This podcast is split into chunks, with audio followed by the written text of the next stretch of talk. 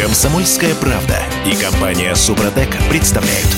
Программа «Мой автомобиль». А вы не поверите, опасное вождение оказывается не опасное вождение. Ну, почему не опасное? Просто его не хотят э, штрафовать, это не опасное вождение. Значит, наши власти четыре с половиной года работали, работали, работали, работали, работали, работали, но так и не смогли приговорить состав э, нарушения правил дорожного движения под названием «опасное вождение» и штраф за него. Просто есть какие-то вещи, которые очень сложны в доработке, ты понимаешь? Ладно. Э, Я Дмитрий Делинский. Я Кирилл Манжула. Олег Осипов у нас на связи. Олег, привет. Привет, доброе утро всем.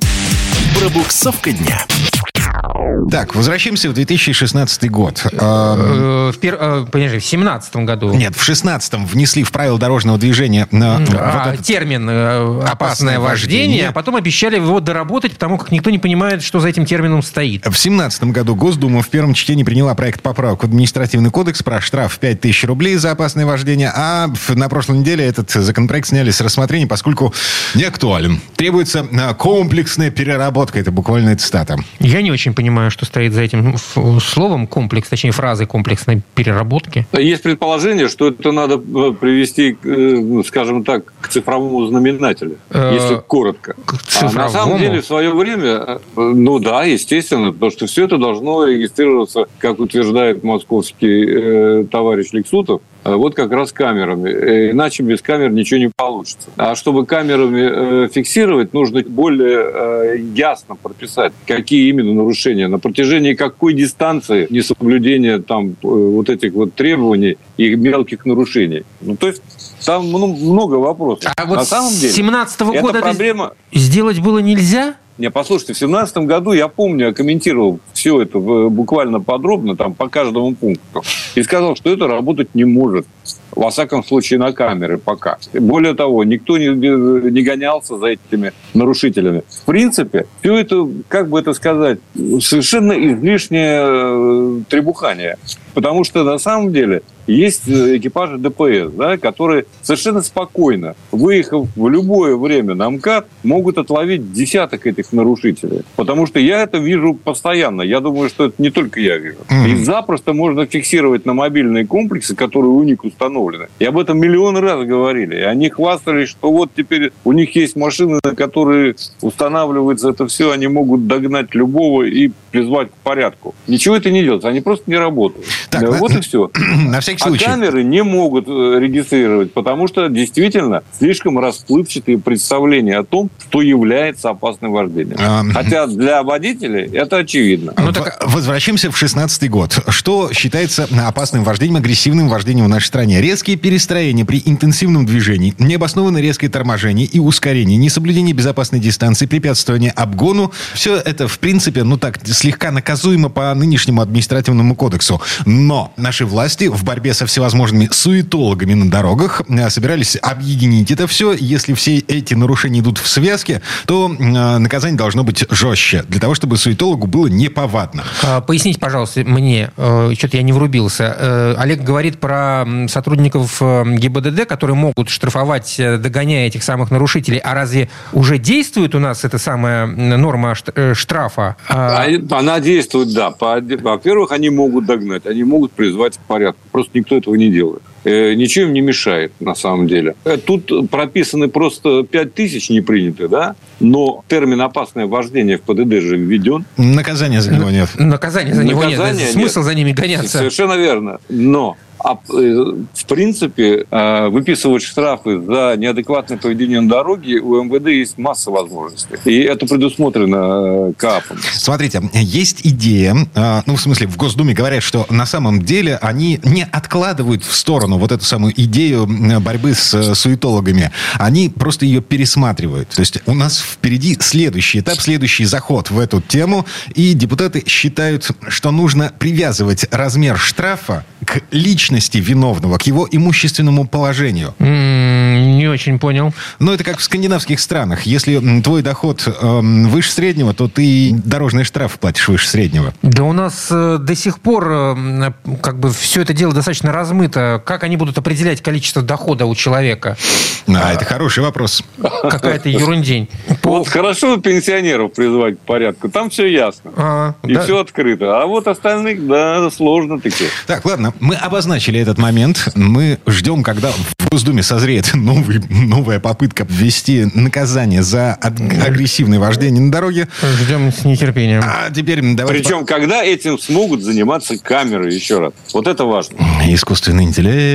Давайте теперь ну, посмотрим конечно. в светлое будущее. Тут компания Cherry объявила о том, что она готова зайти на российский рынок не только с готовыми машинами, но еще и с... Локализацией производства автомобилей в России давно уже пора, по-моему, кому-то из китайцев э, по этому поводу озаботиться. Я имею в виду новых китайцев, которые вот только вот подошли. Ну, что это такое? Столько заводов пустует. Надо производить что-то на них. Значит, смотрите. А, президент Cherry International Джан Гуйбин заявил, что компания рассматривает возможность открытия собственного завода в России. Есть сведения о том, что это может быть площадка, бывшая площадка Volkswagen в Калуге. Ну, это завидная площадка на самом деле, потому что там э, кластер, там собиралось очень многое, включая двигатели, кстати. А, вот, поэтому это, конечно, э, интересная история. Кстати говоря, Черри выглядит на фоне того, э, кто заявляет о возможности локализации в России, наиболее, так сказать, э, ну, скажем, с моей точки зрения, оптимально, потому что и достаточно широкий модельный ряд, и они очень следят за тем, чтобы его обновлять.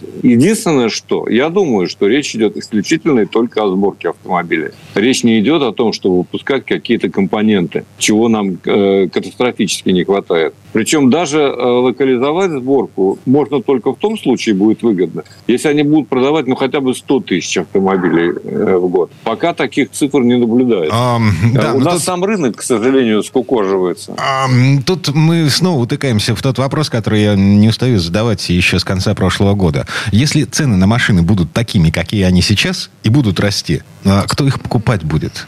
Ну, окей. Да, абсолютно согласен. Конечно, никто. Но с другой стороны, с другой стороны, нам могут создать невыносимые условия, когда ничего, кроме того, что э, производится и возится из Китая, просто не будет поступать на российский рынок. Об этом же тоже идет речь, как мы понимаем. И, конечно, они э, с какой стати поступаться ценой, если достаточно немало продается и по этим бешеным ценам. Конечно, э, ни один китайский автомобиль не стоит столько, сколько за него сейчас просят в России. Это мое личное мнение, я его совершенно честно высказываю. А, Они это переоценены. Олег Осипов, человек, который прямо сейчас ездит на Черри Тига 7 или 8? Да, Черри Тига 7 Pro Max. Тест-драйв.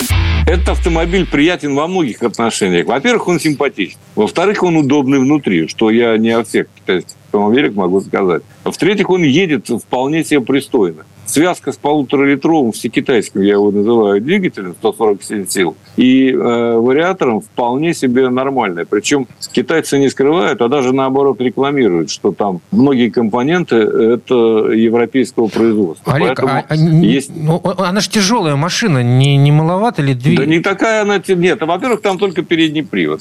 Угу. Она не очень тяжелая. Сейчас снаряженная, снаряженная масса полторы тонны, 1540 килограмм. Да, не, не а пол полная 1888. Это немного для э, обычного пятиместного среднеразмерного кроссовера, как, каковым Tiggo 7 Pro Max и является. Единственное, что я вам должен заметить, и вот об этом я хотел бы сказать, там внутри живет покемон. Э, покемон это что такое? Это такой карманный монстр, да, от этого, от сокращения, от английских слов. Но здесь он не карманный, а автомобильный. И избавиться от него невозможно. Я вот сколько не езжу уже пару недель на этом автомобиле, я столько борюсь за э, право командовать, э, собственно, самим автомобилем. Он все время вмешивается, он все время по каждому поводу зудит, бубнит или пищит, или что-то делает. Отключить можно, но не все. Причем отключать надо всякий раз, входя в меню, под меню, и искать вот эти самые кнопочки, которые совершенно не нужны. Вроде удержания в, средней, э, в середине полосы движения и так далее.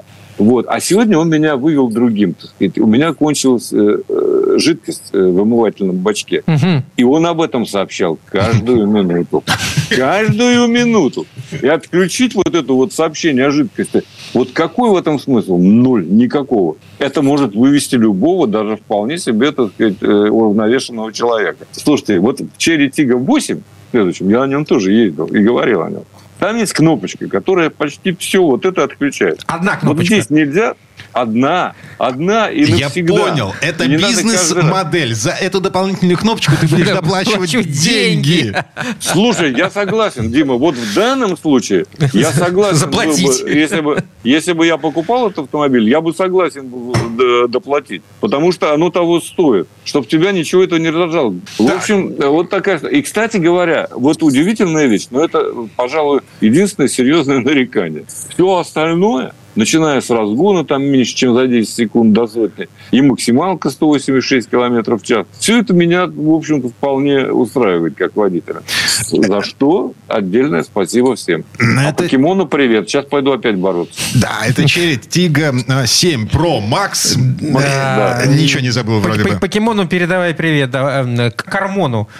Это Олег Осипов был у нас на связи. Олег, спасибо. Спасибо. Хорошего дня. Всем удачи на дорогах. Пока-пока. А мы вернемся буквально через пару минут. В следующей части программы к нам присоединится Юрий Сидоренко, автомеханик, ведущий программы «Утилизатор» на телеканале ЧЕ. Поговорим о том, как законно сэкономить при покупке полиса ОСАГО.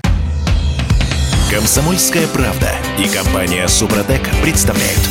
Программа «Мой автомобиль». А сейчас деньги считать будем. Любим мы это делать. Экономить будем. И это мы тоже любим. По крайней мере, попытаемся сэкономить на ОСАГО, на покупке полиса. Если кому в ближайшее время светит покупка, а, знаете, есть способы. Да не верю я во все эти способы. Это Кирилл Манжула. Э, Дим Делинский. И Юрий Сидоренко, автомеханик, ведущий программы «Утилизатор» на телеканале ЧЕ и немножко страховой агент. Юр, доброе утро. Привет, Юр. Доброе утро всем. Автомастер. Так, ну вот я покупал в феврале, удивился тому, что... э, Ну, как удивился? А, Я знал, что так будет, но не знал, что так плохо. А, А, Я буду покупать на этой неделе. О, молодец у меня какой. ОСАГО заканчивается 4 мая. Так, сколько у тебя лошадей и сколько ты платил? 149 лошадок, а вот сколько я заплатил в прошлый раз, я, если честно, не помню. Отлично. Это надо смотреть в бумажке. Это Значит- был год назад, там вообще не, не актуально. Я и жена, значит, двое водителей, опытные, машина 128 лошадей, и я платил раньше 7 с копеечкой, сейчас плачу 9. А, Ну, у меня сопоставимо. У меня 149 лошадей, еще вписан мой брат родной, который стаж вождения тоже больше 20 лет, поэтому бог его знает. Да, но у Юры есть способы, Есть инструкция. как нам заплатить поменьше. Э, Слушайте, но э, легитимно, вот легитимно, конечно, много скинуть нельзя за полис, но процентов 10, 15, 20, в принципе, можно сэкономить. Легко причем. Просто соблюдая некоторые правила, следя за определенными вещами и, естественно, не переплачивая страховым компаниям. Потому что страховая компания, друзья мои, это коммерческая организация. Мы помним, мы языки уже смазолили по поводу того, сколько денег они оставляют себе на карманные расходы, сколько На булавки, дес- на булавки. де- десятков миллиардов наших с вами рублей, эти жирные, ну ладно, не важно. В общем, как бы коммерческие это коммерческие, но надо и совесть-то иметь. Все. За- заткнулись, я Вы сказались по этому поводу, теперь слушаем Юру. Юра. Все, все. Пробило, да, пробило, я понял. Это всегда пробивает всех. Ну, смотрите, КБМ, коэффициент бонус-малус, КБМ, за ним надо следить, за КБМ, потому что он начинает вырастать неожиданно, даже э, без нашего ведома. Такое бывает. Для этого просто-напросто вы должны заходить на сайт Союза автостраховщиков и там проверять свой КБМ. И еще смотрите, какая интересная штука. Если у вас КБМ еще не самая большая скидка, то есть не 0,46, то, в принципе, там, например, 0,65. А полис у вас заканчивается, ну, грубо говоря, там, 15 мая. То есть, а вы вот сейчас хотите вот это вот дело там проверить, то у вас будет КБМ еще старый. Потому что после окончания полиса, он, он уже, если у вас не было ДТП, и вы там не попадали в аварии, там не были виновником аварии, тогда КБМ этот будет еще старый. А потом, после того, как полис закончится, он будет новый. Но проверять надо обязательно, потому что бывает такое, что, ну, э, понимаете, все это в базах находится. Базы бывают иногда, с- с- ну, что-то с ними происходит, они слетают или что-то там, ну, перелистывается, люди вообще приходят Бывает. с КБМом, который вообще нулевой, грубо говоря.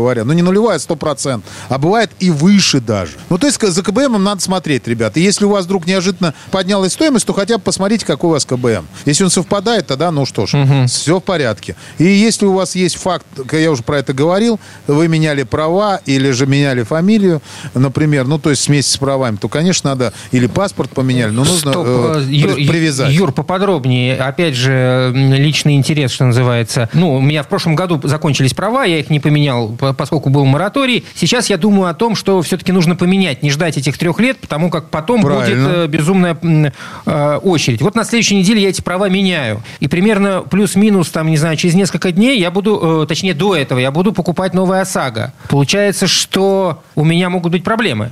Могут быть, они будут. А. Самое, что интересно, они будут. И ты будешь уже новым человеком для страховой компании. Но при этом ты приходишь, когда страховать э, полис сделать, ты говоришь, ребят, я поменял права. Они берут для расчета старые права и пристегивают к ним твои новые права. И программа начинает видеть, что ты с этими правами и ты с этими правами это один человек. Ну, а если страховую компанию не ткнуть в это место носом, ну, вот если не танцевать с бубном вокруг этой истории, то они будут воспринимать тебя как абсолютно нового человека, который только-только получил водительское удостоверение. А, а, я, я в шоке. Ну, по- ну, по- большому-то счету, это все, я же не получаю новые права, я просто их, э, ну, э, получаю Циферки другие. циферки. Ну, блин, ясно. Короче ну, говоря, ну, там же робот, там программа, ей без разницы. Другая цифра, все. Другая буква, все. То, есть, есть- это другой человек. То есть, вот если я сейчас куплю ОСАГО, э, поменяю права, мне нужно обязательно обратиться в страховую, чтобы они там что-то поменяли. Обязательно. Ну, конечно, да. Без... ну, нужно, тебе и так придется обращаться в страховую. Но ты туда придешь, скажешь, ребят, вот у меня новые права, привяжите их, пожалуйста, чтобы сохранился КБМ. И все будет в порядке. Хорошо. Вот. Дальше смотрите. Очень важный момент, который я всем рекомендую э, на это учитывать. Надо вписывать людей очень аккуратно в полис. Потому что бывает такое, что вы, у вас уже маленький КБМ, 0,46, а вы вписываете человека, у которого там стаж маленький, или вообще он только права получил. Конечно, будет считаться по его КБМ стоимость полиса. Считается по самому высокому, кто туда вписан. КБМу я имею в виду. То есть получается, что э, как бы ваши скидки уже не учитываются. Поэтому если вам надо, вот у меня, например, приходит человек и э, говорит, впишите мне сына, пожалуйста. Я говорю, он будет на вашей машине ездить? А сын, например, получил права, вот два года только прошло. Он говорит, я не знаю, может, вдруг будет. Я говорю, вы знаете, вы просто решите, потому что разница в стоимости полиса почти 10 тысяч рублей. И человек сразу, а, нет, тогда не надо вписывать, я ему не дам пока ездить. Все нормально, да, без проблем. Вот. Это, ж- это что касается этого. Дальше, ребят, э, смотрите, очень важный момент. Когда вы переезжаете куда-то из города в город, то есть и даже из региона в регион, давайте так скажем. Вот, например, в Москве э, коэффициент э, территориальный 2,0. Если вы переехали, например, там, в Кабардино-Балкарию, и вы туда там живете, у вас там прописка, сделайте, переставьте, пожалуйста, машину как можно быстрее на учет туда. Тогда у вас будет КБМ там 1 и 2, А по-моему. почему разные эти коэффициенты в зависимости от регионов? Потому что аварийность разная, плотность, пл- пл- плотность машин разная. Ага. То есть в Питере и в Москве, ну, тут плотность реально, тут друг на друге все сидят. Конечно, вероятность аварии больше. А там, где, извините, э, в степи от сегодня до завтра никого нет, одна машина проезжает э, в час, то тогда о чем там может быть? Это как на- надо в кого въехать? Надо ее искать еще, чтобы въехать в эту машину. Вот такая вещь. Еще знаете, что, э, ну, понятно, про молодых водителей я сказал, чтобы их не включали. Ну, если хотите включать, вот мне сына пришлось включить в страховку. Ну да, он только получил права, у меня сразу же страховой полис, друзья мои, увеличился на... В общем, скажу сразу чтобы вы э, так, ну, поняли. Он когда со мной он стоил 7 тысяч рублей. Когда я вписал туда сына, которого года еще нет, он получил, год еще не прошел его стажа. У меня полис стал стоить 21 тысяча. Вот в этой ситуации странно, да?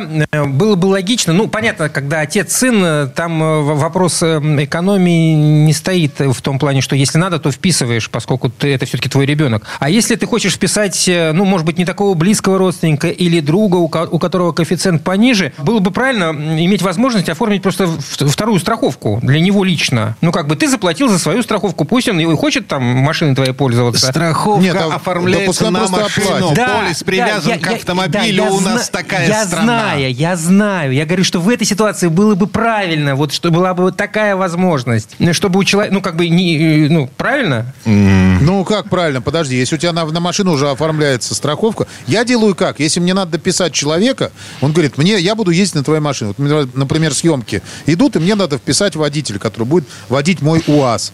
Вот, а у него КБМ выше. Просто-напросто он доплачивает за это, и все. Ну понятно. То есть у меня 7 тысяч, сверху он доплачивает. Но это если водитель, как бы, которым не надо вписать. И, это ему, вернее, надо. Не мне, а ему надо.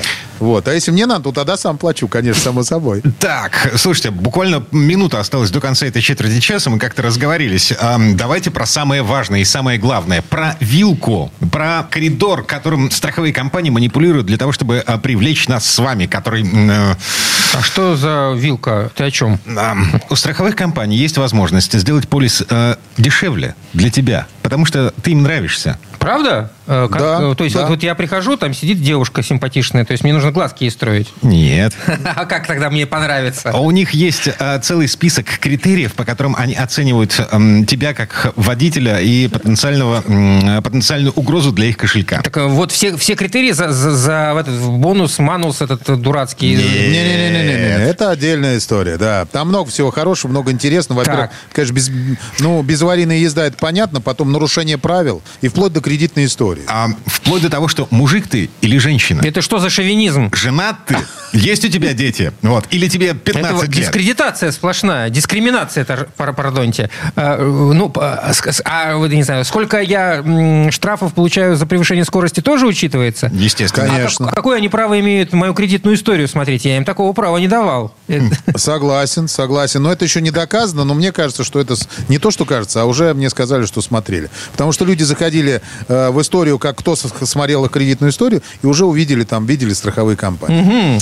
Да, то есть официально этого нет, но неофициально это происходит. И, в общем, так. Базовая ставка, вот я могу сказать одно. Вот я сейчас страховал, ну, кучу народу застраховал ближайшие два месяца. Вот. Ни у кого меньше в Москве, у меня, хотя там вообще безаварийная езда, меньше 4900 не было. Хотя, по идее, у них должна была быть базовая ставка 2000 рублей, с которой начинается расчет. Не было, к сожалению, ребят. Почему так происходит? Я считал в разных компаниях. Но я выбираю в любом случае как бы э, самую низкую, ну, более-менее нормальной компании, и там делаю человеку полис. Это нормально. В общем, а, рекомендация от Юры, а, если я все правильно понял. Даже если у вас многолетние взаимоотношения со страховой компанией, не поленитесь пересчитать этот же полис а, в другой какой-нибудь страховой. Пошерстить рынок, короче. Да. Совершенно верно.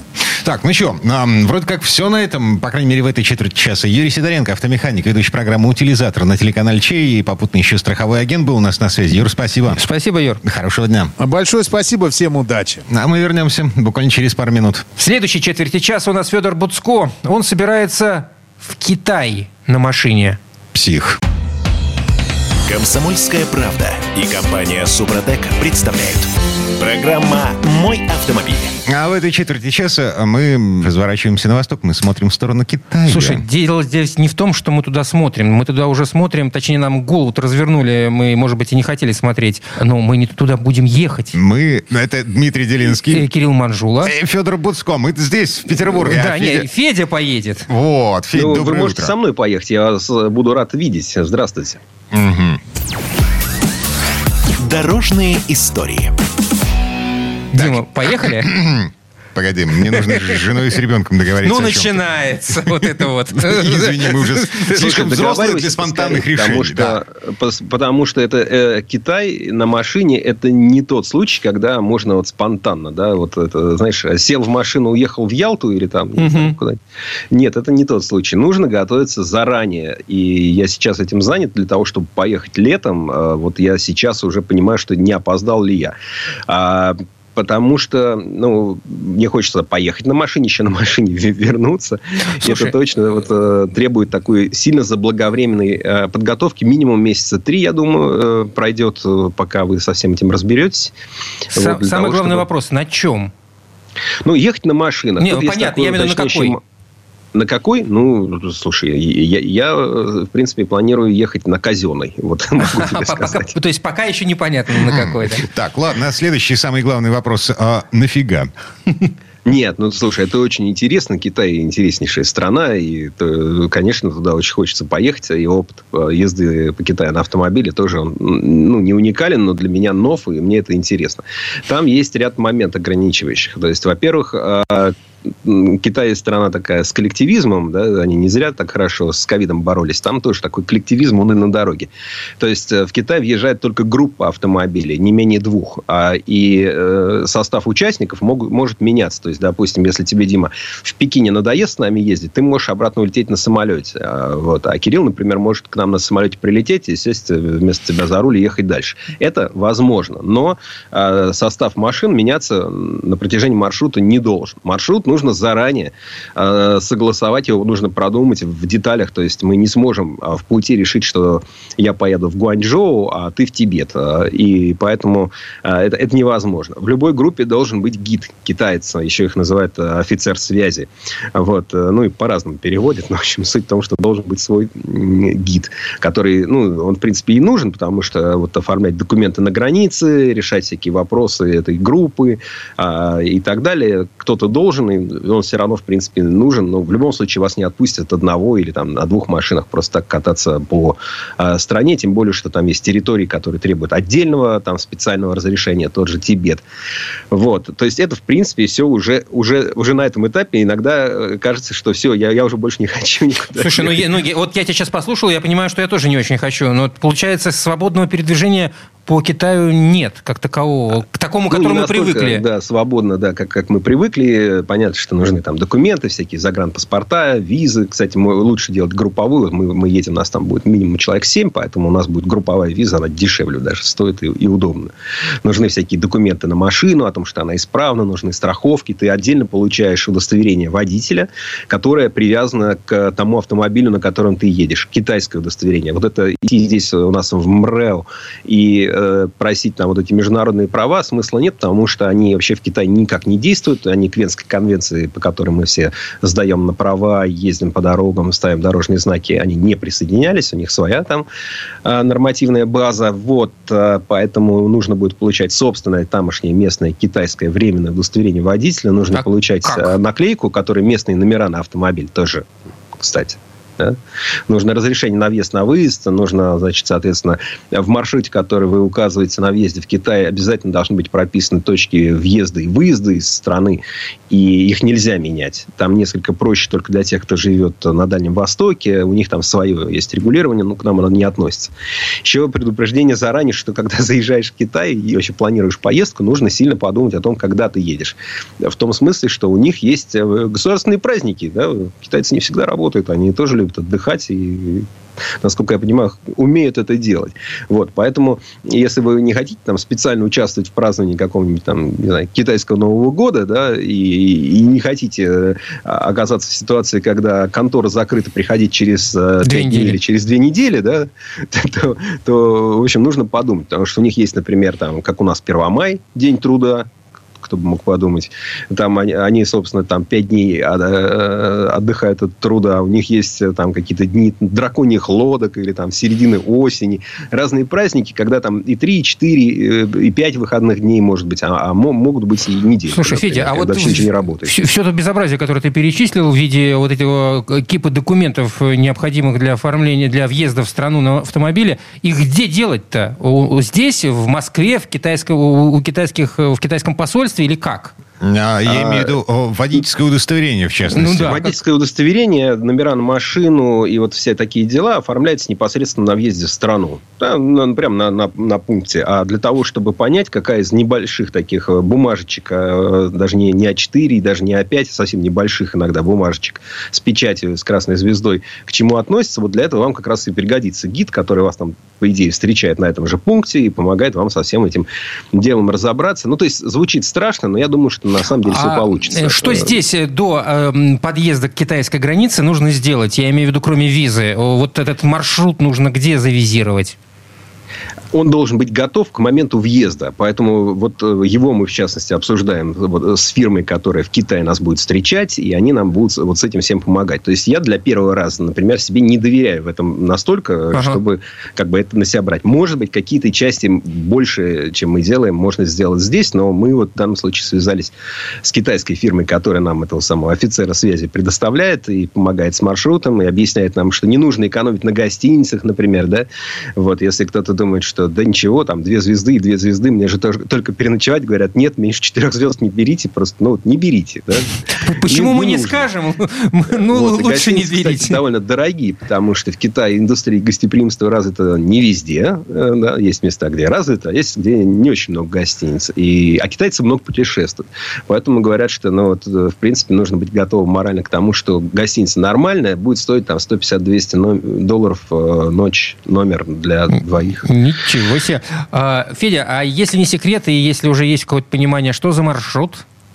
Ну, маршрут э, до, до Пекина и обратно, но вот уже по, по Китаю маршрут, это точно, там точно не будет Тибета, да, там не будет каких-то сверх больших э, крюков, э, но у нас просто есть там, так сказать, дело в Пекине, ну, и сейчас мы составляем. Я, конечно, с вами делюсь скорее такой информацией, знаешь, из серии, конечно, почему не ехать в Китай на машине, я понимаю.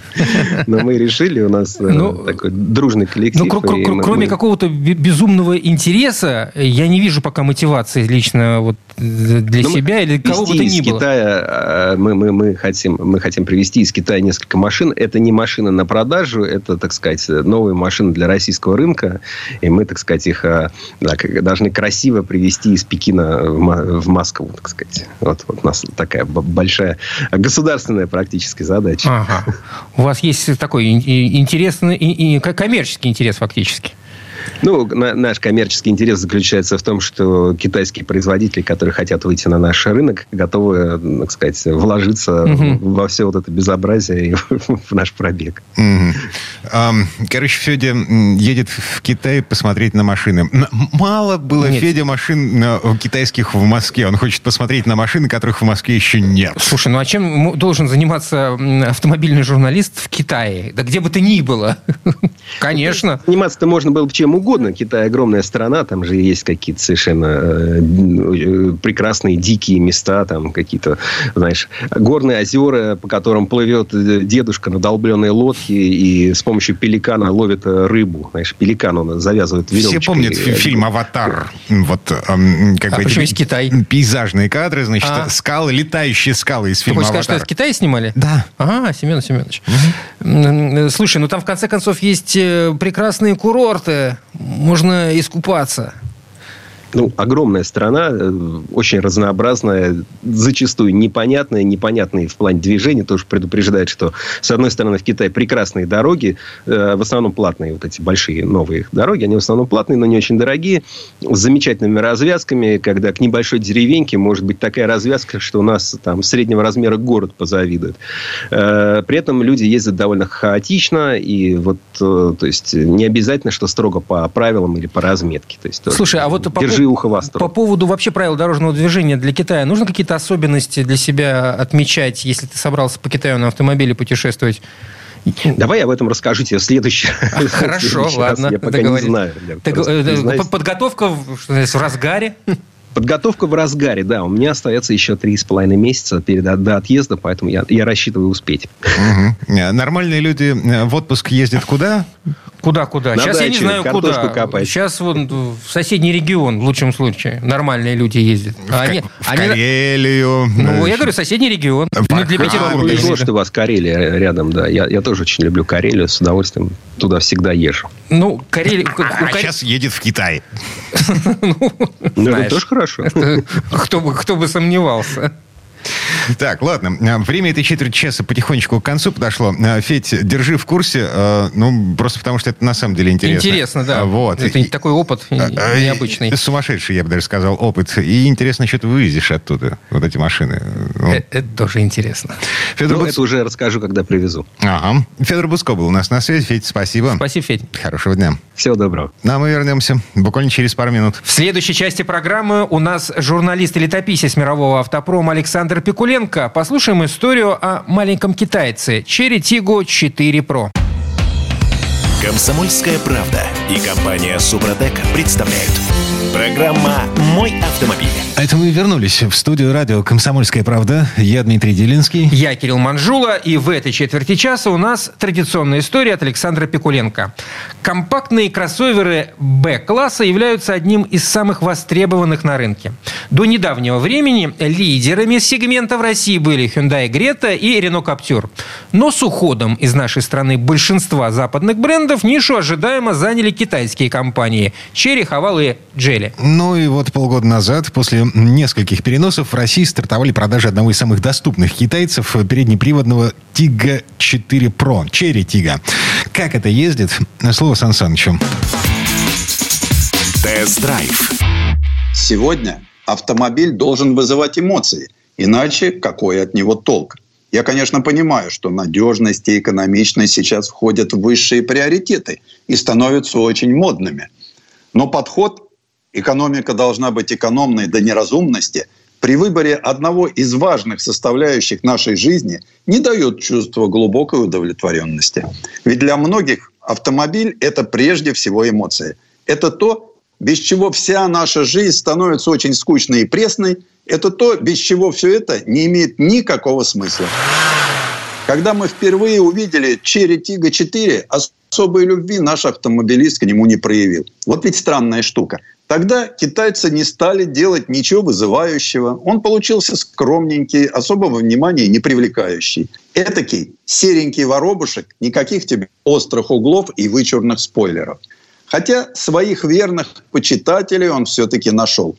Но все проходит, и пришло время обновить теперь уже любимца публики. И мы снова видим строгие плавные линии, зато передняя часть теперь украшает фирменная ячеистая решетка радиатора, а еще новый дизайн получила оптика и колесные диски. Очевидно, что основным требованием к дизайнерам, создававшим новый Tiggo 4 Pro, было достижение максимального визуального сходства между новой реинкарнацией и хорошо зарекомендовавшим себя предшественником – Внешне дизайн нового Тига 4 Pro стал стремительный и выразительный. Экстерьер машина отличает новые бамперы с покрытыми хромом элементами и обновленная передняя решетка радиатора. При этом создателям необходимо было избежать прямого копирования и соблюсти тонкий баланс между сходством и самобытностью. Хотя, если внимательно присмотреться, то начинает смущать некий обобщенный корпоративный дизайн Черри – хоть и разработанный прекрасными европейскими стилистами, но получается так, что разные по классам, параметрам, да и целевой аудитории автомобиля становятся слишком похожими друг на друга. Да, конечно, если их поставить рядом, то разница очевидна. При взгляде мельком в городском потоке это не всегда становится возможным. Тем не менее, экстерьер удался.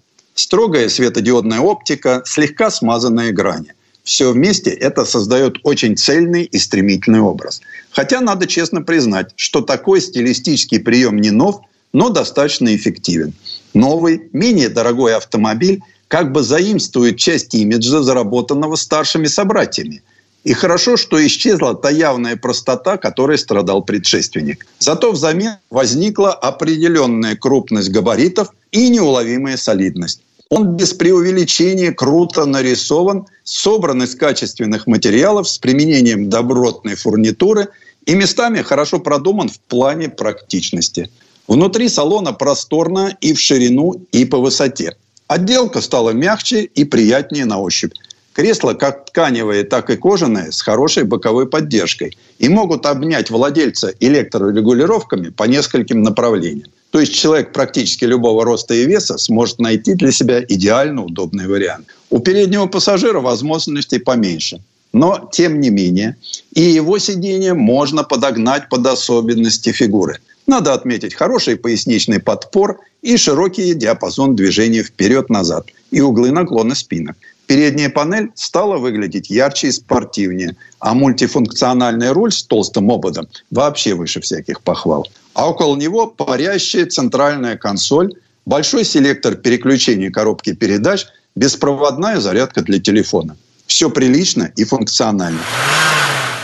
Будущие владельцы обновленца сразу оценят то, что российский вариант Cherry Tiggo 4 Pro пытается впечатлить полностью сенсорным блоком раздельного климат-контроля с виртуальными ползунками регулировки температуры – Спору нет. Выглядит минималистично, но стильно и удобно. При этом увеличенный центральный экран, к слову, базовое оснащение, спорных эмоций уже не вызывает. Симпатично получилось.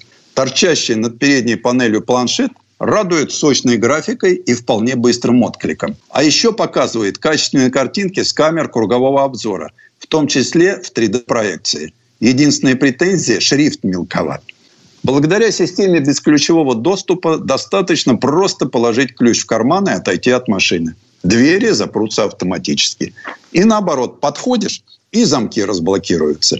А еще Tiga 4 Pro оснащена системой Cherry Connect.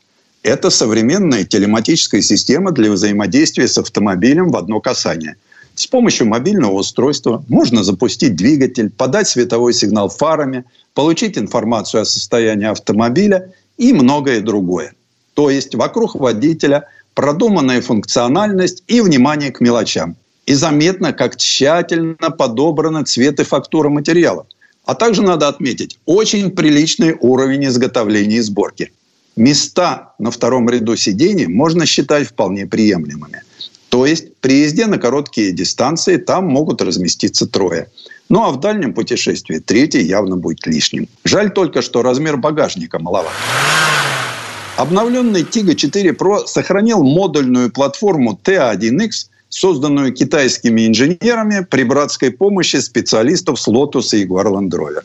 Да и компоновку предшественника. Несущий кузов, установленный поперечный силовой агрегат и безальтернативный передний привод. Длина кроссовера 4318 мм. Ширина 1831 мм. Высота 1662 мм.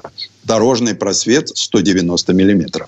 Однако внутренний набор железа претерпел важные изменения. Сзади простая упругая балка, и это хороший плюс в копилку надежности. Нет больше гидроусилителя. На любом Тига 4 Pro стоит электрический. А для базового, самого недорогого исполнения, как и раньше доступна, пятиступенчатая механика. А вот роль автоматической коробки передач отвели вариатору. Гамма бензиновых моторов состоит из двух современных четверок с распределенным впрыском топлива, цепным приводом ГРМ и одинаковым рабочим объемом в полтора литра, разработанные при участии австрийской инжиниринговой фирмы «Авиэл» в рамках проекта «Актеко». Безнаддувный вариант развивает 113 лошадиных сил, а двигатель с турбокомпрессором – все 147. Турбонаддув обеспечивает двигателю достаточное количество воздуха, когда он дышит полной грудью, то есть при больших нагрузках и повышенных оборотах. Причем для обоих ДВС официально доступен АИ-92. Что интересно, заявленные характеристики давно знакомы по другим моделям и хорошо подтверждаются на дороге. Мне в руки попал самый навороченный Тига 4 Pro со 140-сильным турбомотором и вариатором. Подружились двигатель с трансмиссией хорошо. Появление бесступенчатой трансмиссии не убавило прыти маленький Тига 4 Pro в спортивном режиме шустро устремляется вперед при старте и поддерживает задор вплоть до предельных для города скоростных ограничений. Разгон до сотни укладывается в приемлемые 10 секунд. Моторчик начинает уверенно тянуть уже с полутора тысяч оборотов. Может быть и не так весело, зато без особых протестов. А после двух тысяч он вообще оживает. В толкучке заторов Черри радует мягкой передачей тяги на ведущие колеса и, как следствие, отменной плавностью. А в движении по московским магистралям живым откликом на нажатие педали газа и средним расходом в 9 литров на 100 километров. Так что сильные стороны бесступенчатой трансмиссии китайские инженеры использовали удачно. И все-таки новый Тига 4 Pro достоин высокой оценки как по дизайну, так и по ходовым качествам. Будущему владельцу остается только выбрать подходящую комплектацию. Конечно, кому-то наверняка хотелось бы больше внедорожных возможностей. Но ведь главная сущность этого кроссовера, если не асфальт, то и никакого бездорожья. Потому что привод у Тига 4 может быть только передним. Поэтому не надо обольщаться. Никаких внедорожных подвигов на нем совершить не удастся. Хотя этого вовсе и не нужно большинству современных автомобилистов. Тест-драйв. Сан Саныч, спасибо. Это был Александр Пикуленко, летописец мировой автомобильной индустрии. И у нас на этом все на сегодня. Дмитрий Делинский. Кирилл Манжула. Берегите себя. Программа «Мой автомобиль».